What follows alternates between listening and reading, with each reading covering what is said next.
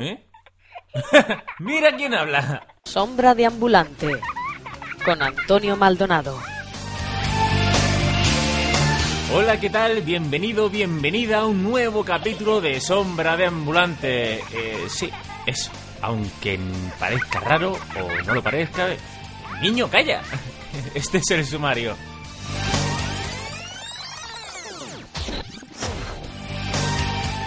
En música, Bruce Springsteen comenzará su gira europea de 2012 con un concierto en Sevilla.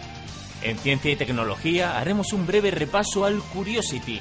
En cine, Spielberg y Ford preparados para otra de Indiana Jones. En medio ambiente, patentan una placa solar que permite obtener calor y electricidad a la vez. Y en la despedida, como siempre, alguna cosica curiosa que se encuentra uno por ahí.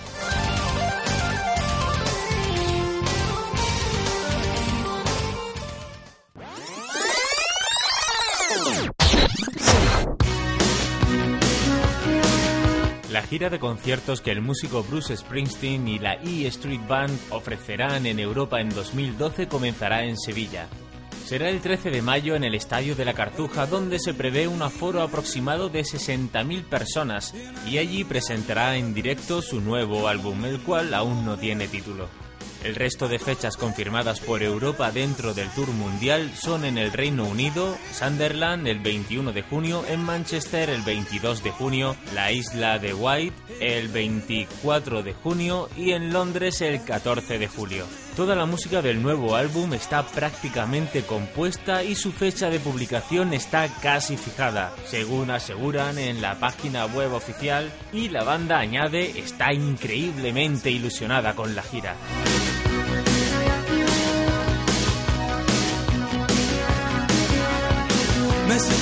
Keep getting clearer.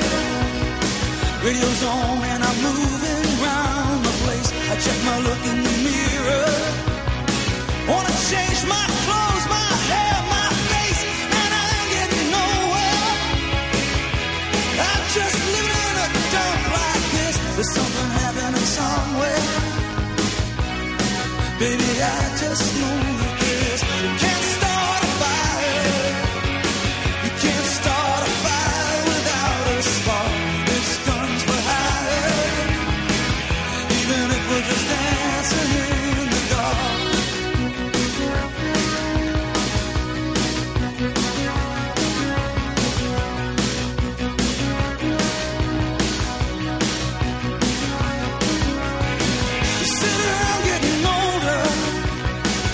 There's a joke, here's some wine, it's on me. I shake this world off my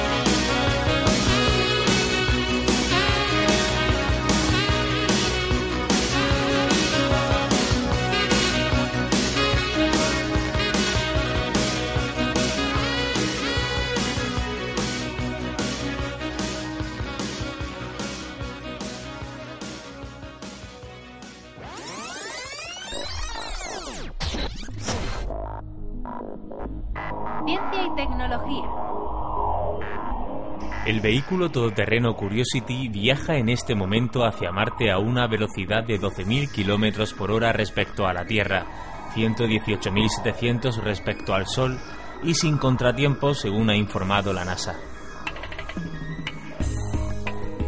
El robot fue lanzado al espacio el pasado 26 de noviembre. El recorrido total que cubrirá hasta llegar a Marte será de 567 millones de kilómetros y el aterrizaje allí en Crater Gale está fijado para el 6 de agosto del presente año. Pero, ¿qué hace tan especial a esta misión respecto a las otras en las que se ha embarcado la NASA? En primer lugar, estamos en presencia del rover más grande enviado a Marte, el Curiosity tiene un tamaño similar a un vehículo utilitario pequeño, 3 metros de longitud, 2,8 metros de ancho, 2,2 metros de alto y su brazo robotizado tiene una longitud de 2,1 metros. Sus seis ruedas tienen un diámetro de 50 centímetros y cada una cuenta con un motor eléctrico independiente. Las dimensiones del rover se justifican por el hecho de que es el robot con mayor cantidad de instrumental destinado a realizar un acabado estudio de la superficie del planeta rojo.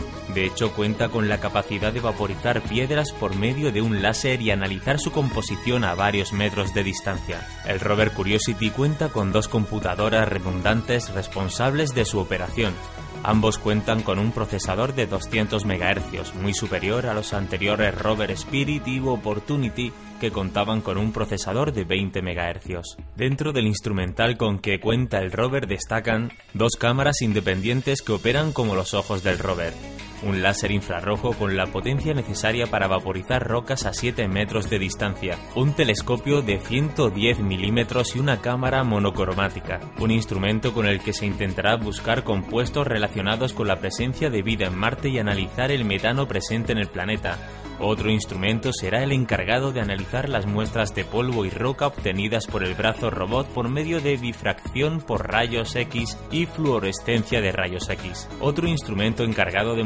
monitorizar diariamente el tiempo en el planeta rojo. Cuenta con una serie de sensores que le permiten medir la velocidad del viento, la humedad, presión atmosférica y la temperatura ambiental.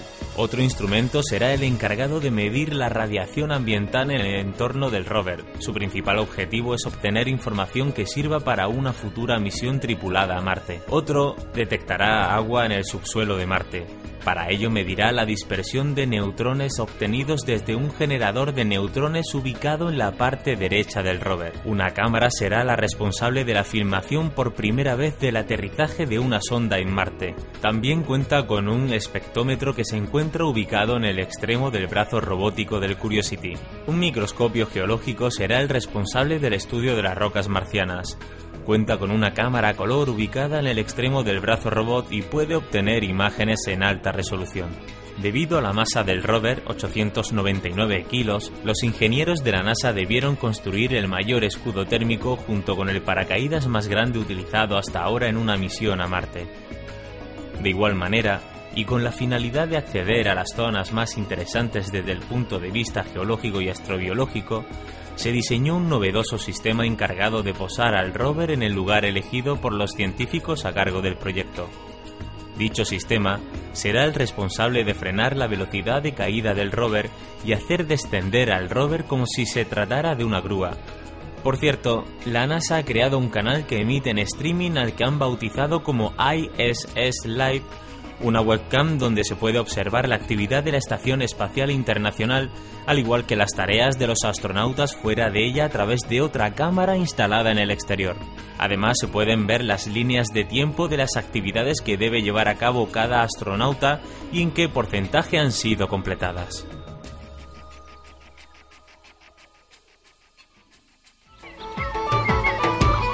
¿Quieres deambular con nosotros? Escucha Sombra de Ambulante con Antonio Maldonado.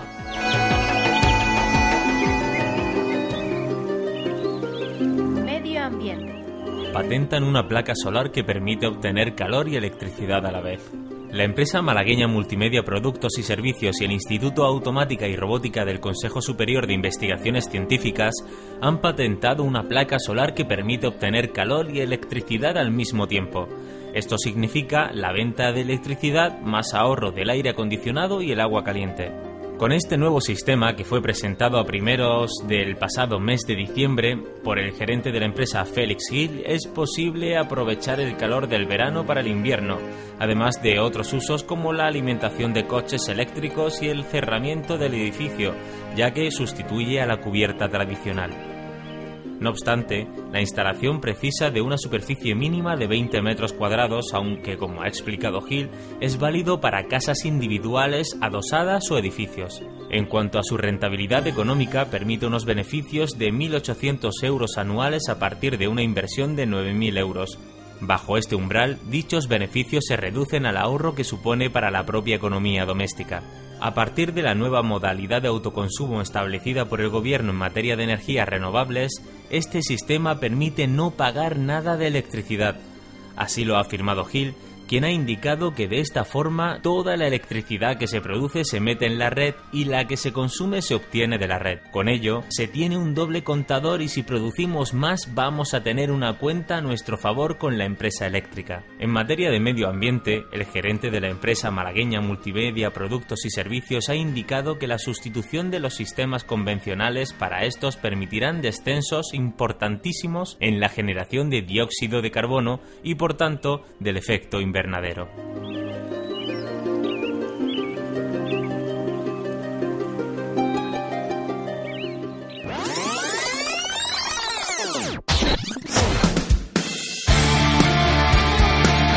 Cine. Steven Spielberg y Harrison Ford están preparados para otro Indiana Jones.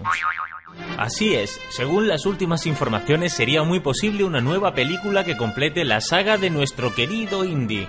En unas recientes entrevistas, tanto a Steven Spielberg como a Harrison Ford han declarado que les gustó tanto el resultado de la última entrega de la saga, Indiana Jones y el Reino de la Calavera de Cristal, que está en sus mentes poder realizar otra nueva parte. Harrison Ford, que cuenta actualmente con 69 años, sí, ya, ¿quién lo diría? Se pondría entonces con 70 para interpretar al aventurero. Por las redes se comenta que quizás Indiana Jones estaría ya muy mayor, pero recordemos que Sean Connery apareció en la tercera de las películas con mucho éxito. Al parecer Josh Lucas ya está trabajando en el guion, así que podríamos pensar que en el transcurso de este actual 2012 ya podría comenzar la producción de la película. Harrison Ford ya ha hablado al respecto y ha mantenido que está dispuesto a seguir interpretando a Indiana Jones mientras que esté vivo.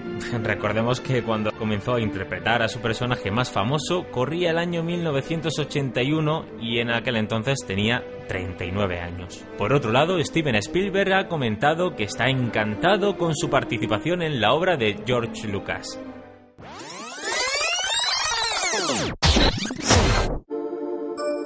...184 años del nacimiento de Julio Verne, escritor francés pionero en el género de ciencia ficción, con la particularidad de que en sus novelas realizó varias predicciones que se volverían realidad en años venideros como por ejemplo El submarino eléctrico.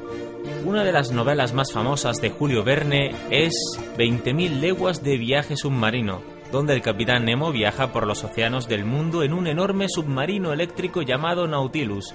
Esta nave no es tan diferente a los submarinos actuales, excepto por las habitaciones de lujo que contenían adentro, aunque la novela fue publicada en 1870, el primer submarino completamente eléctrico apareció en 1884, concretamente el Peral de la Armada Española. Actualmente los submarinos eléctricos funcionan en base a baterías que no son tan misteriosas como lo eran en la época de Verne. Según el capitán Nemo, la electricidad es un agente poderoso, obediente, rápido, fácil, que se conforma con todo uso y reina a bordo de mi nave. También eh, las armas eléctricas, por ejemplo. Tanto reinaba la electricidad en la nave del capitán Nemo que hasta las armas usaban electroshock. Los primeros dispositivos de este tipo comenzaron a ser desarrollados en 1969. En 20.000 leguas de viaje submarino se describe a las balas de este arma como contenedores eléctricos o como les llamó, botellas de Leiden, en las que la electricidad es forzada a una muy alta tensión, con el más pequeño toque se descargan y el animal, sin importar lo fuerte que sea, cae muerto. También los telediarios. En un artículo de periódico publicado en 1889 por Julio Verne, el escritor describió el futuro de los diarios en el año 2889. Según Verne, En lugar de estar impreso, el Air Chronicle es hablado cada mañana a los suscriptores, que conocen las noticias del día a través de conversaciones con reporteros, estadistas y científicos. La primera transmisión de noticias por radio no ocurrió hasta 1920 y la primera en televisión hasta 1948. Y yéndonos a algo más moderno, también las videoconferencias. En la misma columna, Verne también describe el fonotelefoto, algo que hoy en día sería la tecnología de videoconferencias. El sistema descrito por el escritor permite la transmisión de imágenes por espejos sensibles conectados con cables. El fonotelefoto es una de las primeras referencias a las videollamadas en la ficción. Las velas solares en 1865 Julio Verne publica De la Tierra a la Luna, donde el autor habla de viajes espaciales y naves impulsadas por la luz. Hoy la tecnología ya permite naves impulsadas por la luz a través de las velas solares, que usan la energía del Sol para desplazarse el módulo lunar. También en el mismo libro, Verne describe la cápsula que va sobre los cohetes espaciales y que permiten a los astronautas viajar al espacio. Verne describió además los proyectiles que se podrían usar para llevar a los pasajeros a la Luna como si fuera una gran arma que disparaba a los viajeros al espacio rompiendo la gravedad de la Tierra. Otro de ellos, y terminamos con este, sería Internet, Parece increíble, pero es cierto. En 1863 Julio Verne escribió la novela París en el siglo XX, acerca de un joven que vive en un mundo donde hay rascacielos de vidrio, trenes de alta velocidad, autos a gas, calculadoras y una red mundial de comunicaciones. Verne habla de algo parecido a un telégrafo mundial que si lo extrapolamos a la actualidad podría parecerse a Internet. La novela tenía un tono pesimista, de modo que Pierre-Jules Hetzel, el editor de sus escritos, rechazó publicarlo. El manuscrito quedó guardado hasta que fue encontrado por su bisnieto en 1989 y publicado finalmente en 1994.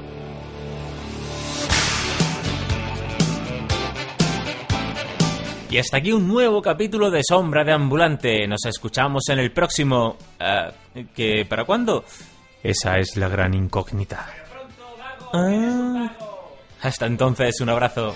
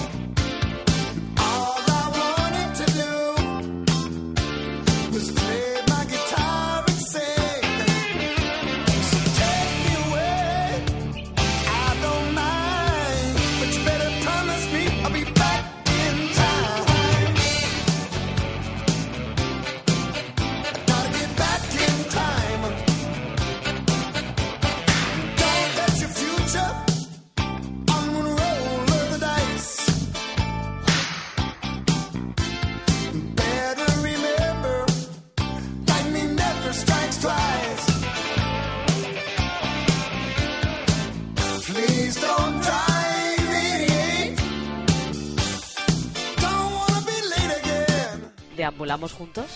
Sombra de ambulante con Antonio Maldonado.